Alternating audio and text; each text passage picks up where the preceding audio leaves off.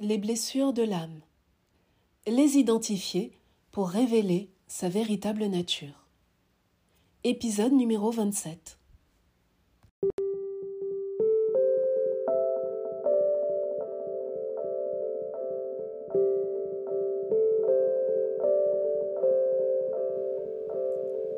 Bienvenue sur le podcast La Voix du cœur. Le podcast qui cultive votre calme intérieur pour ne plus céder à la peur et suivre la voie de votre cœur.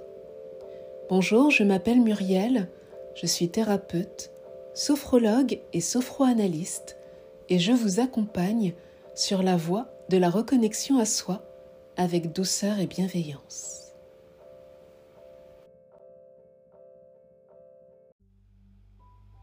Bonjour à vous, j'espère que vous allez bien. Je suis contente de vous retrouver dans un nouvel épisode de podcast pour vous parler des blessures de l'âme. Le rejet, l'abandon, l'humiliation, la trahison et l'injustice. Ce sont les cinq blessures identifiées par Lise Bourbeau et à cela s'ajoute la non-reconnaissance ainsi que la maltraitance. Ces blessures, elles influencent nos états d'âme, c'est-à-dire nos émotions et nos sentiments. Et à chaque fois qu'une blessure est réactivée, nous portons un masque pour nous protéger de la douleur associée. En d'autres termes, nous adoptons des comportements qui nous empêchent d'être nous-mêmes. Alors comment reconnaître les blessures qui nous conduisent à reproduire les mêmes situations dans notre vie? Et de quelle manière pouvons-nous guérir de ces blessures pour sortir des schémas qui sont source de souffrance pour nous? Dans cet épisode, je vous propose de mieux comprendre les sept blessures de l'âme pour en guérir progressivement.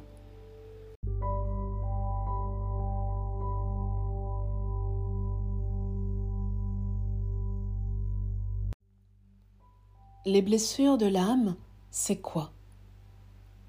Inspirée par les travaux de John Pirakos, Lise Bourbeau poursuit ses recherches sur le sujet et à travers ses études, elle constate que chaque situation extérieure est le reflet d'un état intérieur. Mais d'où viennent ces blessures? Pour commencer, l'âme, avant de s'incarner sur Terre, prend soin de choisir sa famille. D'une certaine manière, c'est la famille parfaite pour travailler sur les blessures qui ont besoin d'être guéries dans cette vie. Parce que notre âme a choisi de s'incarner dans une famille avec des parents qui portent en eux leurs propres blessures pour nous permettre de prendre conscience des nôtres. Puisque nous portons en nous toutes les blessures qui varient à différents degrés. Et certaines blessures sont plus vives que d'autres en fonction de ce que nous avons vécu dans des vies antérieures parce que nous sommes des êtres spirituels incarnés dans la matière, et chaque incarnation nous amène à cheminer sur cette terre pour évoluer spirituellement et révéler notre plus haut potentiel divin. C'est pour cela que, pour y parvenir, dès la conception, nos blessures sont réactivées au contact de nos parents et des personnes qui prennent soin de nous. De cette manière, en fait, on va développer la volonté de les guérir au cours de cette incarnation. Les blessures sont à l'origine des expériences de vie que nous vivons. Et tant qu'elles ne sont pas cicatrisées, nous vivons des expériences de plus en plus douloureuses pour en prendre conscience. Et lorsque ces blessures sont réactivées, nous réagissons automatiquement en portant un masque. Nous tombons dans le jugement de nous-mêmes et des autres en adoptant des stratégies de défense inconscientes. Par conséquent, les blessures de l'âme nous empêchent d'exprimer notre véritable nature. Elles nous maintiennent dans l'illusion de la séparation entre le corps, l'esprit et l'âme.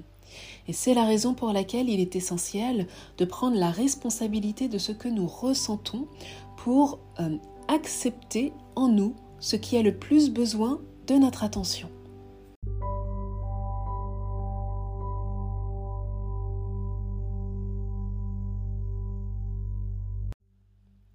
La blessure du rejet et le masque du fuyant. C'est une blessure qui est réactivée dès la conception jusqu'à l'âge d'un an. Et être un enfant non désiré ou rejeté par un parent réveille la blessure du rejet. Une personne portant cette blessure éprouve des difficultés à reconnaître son droit d'exister et d'être aimé. Et cela va faire émerger le masque du fuyant qui a le sentiment de ne pas avoir de valeur. Il a donc tendance à se couper du monde extérieur pour se réfugier dans son monde intérieur à l'abri des regards. Et il préfère euh, ben, s'isoler pour ne pas prendre le risque de se sentir rejeté de nouveau.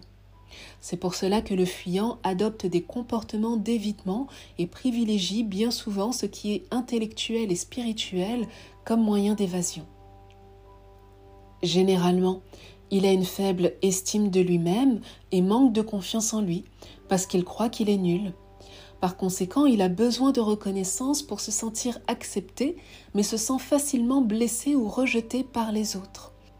Et d'une certaine manière, il développe des stratégies inconscientes d'autosabotage qui l'amènent à se sentir rejeté une fois de plus pour confirmer ses propres croyances.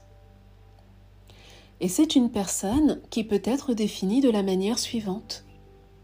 C'est une personne qui parle peu, qui s'exprime à voix basse, se retire facilement parce qu'elle a du mal à prendre sa place, elle a le sentiment de ne pas être digne d'être aimée et peut euh, se sentir invisible aux yeux des autres, ce qui va se traduire physiquement par euh, de la minceur ou peut-être même de la maigreur et une corporalité assez, fragile, quelqu'un de frêle. Et euh, pour finir, euh, c'est une personne qui a tendance à être perfectionniste.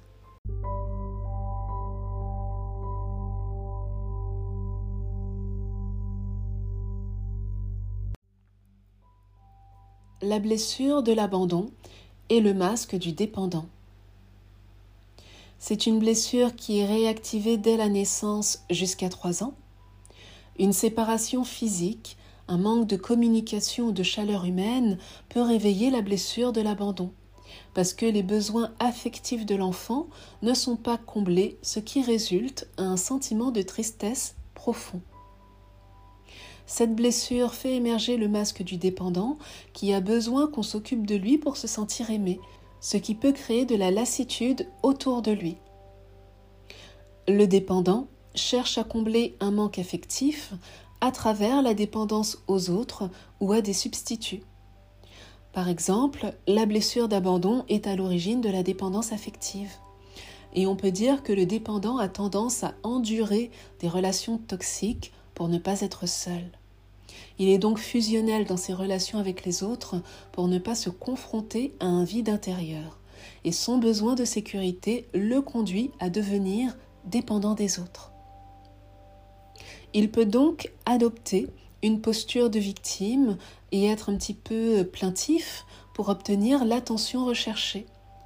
Et euh, il utilise parfois euh, des drogues, de l'alcool ou des médicaments pour combler son besoin de soutien.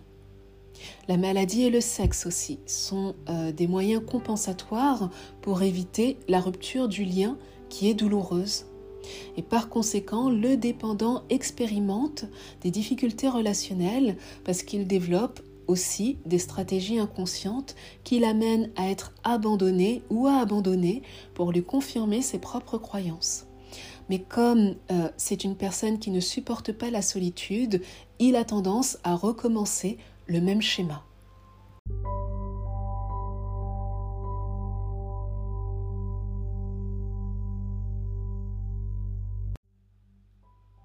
La blessure de l'humiliation et le masque du masochiste. L'éveil de cette blessure a lieu entre un an et trois ans. Et lorsqu'un parent ressent de la honte vis-à-vis de l'enfant ou que l'enfant est humilié en public, la blessure de l'humiliation est réactivée. Il est possible que l'enfant se sente sale pour avoir pris du plaisir avec ses sens, y compris autour de la sexualité. Et suite à un manque de limites ou à un contrôle parental excessif, l'enfant peut développer une tendance à l'autopunition. Cette blessure fait émerger le masque du masochiste qui recherche du plaisir dans la souffrance, parce qu'il a peur du plaisir que pourrait lui procurer la liberté. Par conséquent, il fait passer les besoins des autres avant les siens, pour ne pas avoir le temps de jouir de la vie Il peut même infantiliser les autres en voulant tout faire à leur place, puisque son besoin de reconnaissance le pousse à aider les autres au détriment de lui-même.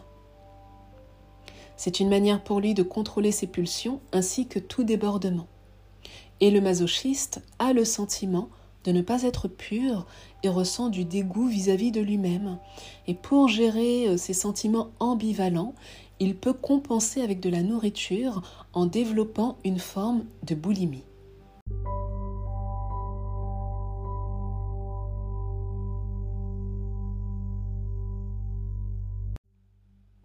La blessure de la trahison et le masque du contrôlant.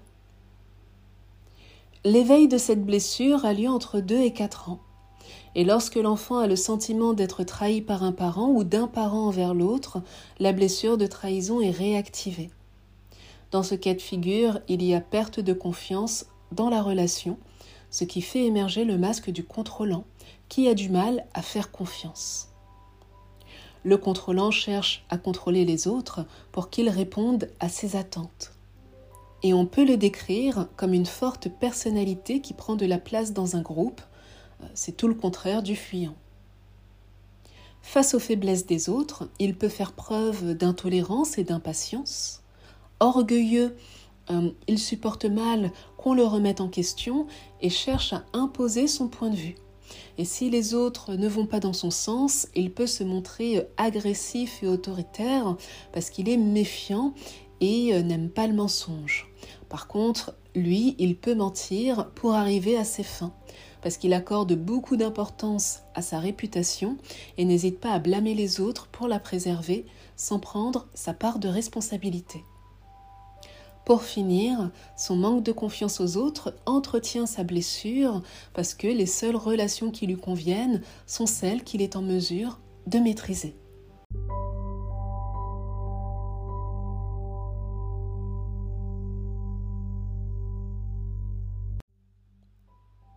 La blessure de l'injustice et le masque du rigide. L'éveil de cette blessure a lieu entre 4 et 6 ans. Lorsqu'un enfant a souffert de l'insensibilité d'un parent, la blessure de l'injustice est réactivée. Et si le parent est autoritaire ou maltraitant, l'enfant peut se couper de lui-même, parce que la peur de se faire disputer l'amène à se replier et à ne plus exprimer ce qu'il ressent. La blessure de l'injustice fait émerger le masque du rigide qui cherche à se conformer à un idéal qu'il peut difficilement atteindre. Parce que le rigide a tendance à être exigeant envers lui-même et perfectionniste. C'est une rigidité qui peut s'exprimer à travers des raideurs dans le corps et un manque d'agilité d'esprit. Et coupé de sa sensibilité, euh, le rigide ne respecte pas ses limites, euh, par conséquent, il travaille beaucoup et tire sur la corde pour obtenir la reconnaissance dont il a besoin. Et euh, il a tendance aussi à choisir des lieux qui le rassurent avec des règles bien établies. C'est donc une personne qui euh, privilégie le mental à l'émotionnel, quelqu'un qui préfère se débrouiller seul plutôt que de se sentir redevable envers les autres. Et pour finir, le rigide et pudique, il ne montre pas facilement ses sentiments pour ne pas être vulnérable, ce qui peut rendre les relations intimes difficiles.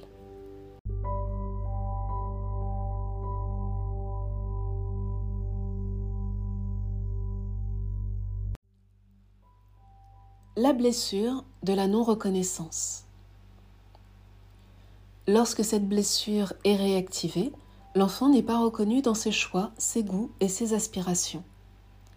Il va donc s'adapter aux attentes de ses parents pour être aimé. L'enfant apprend donc à ne pas s'écouter parce que ses désirs personnels sont ignorés. Et à l'âge adulte, il éprouvera de la difficulté à dire non et à reconnaître ses besoins. Il aura tendance à faire plaisir aux autres pour combler un manque de reconnaissance.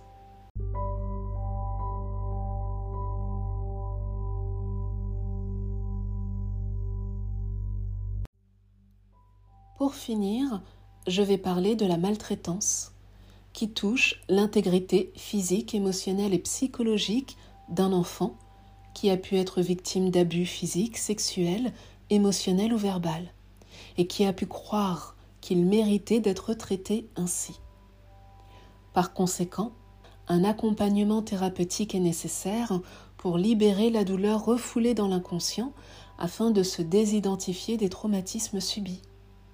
Parce que le lien parent-enfant s'est construit autour de la souffrance.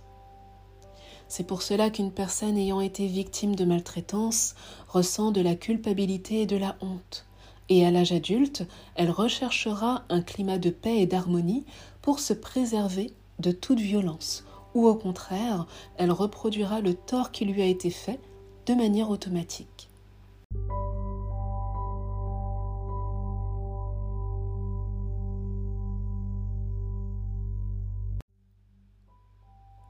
Pour conclure, reconnaître vos blessures vous permettra de mieux vous comprendre.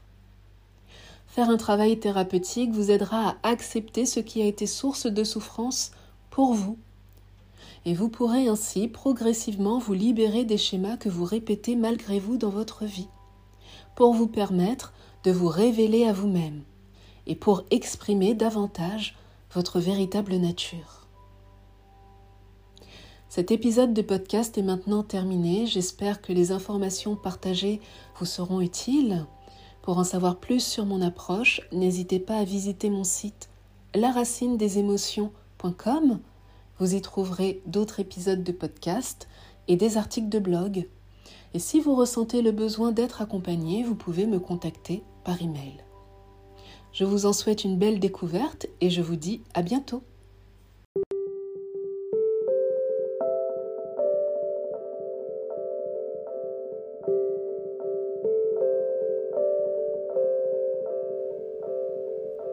La voix du cœur le podcast qui cultive votre calme intérieur pour ne plus céder à la peur et suivre la voie de votre cœur.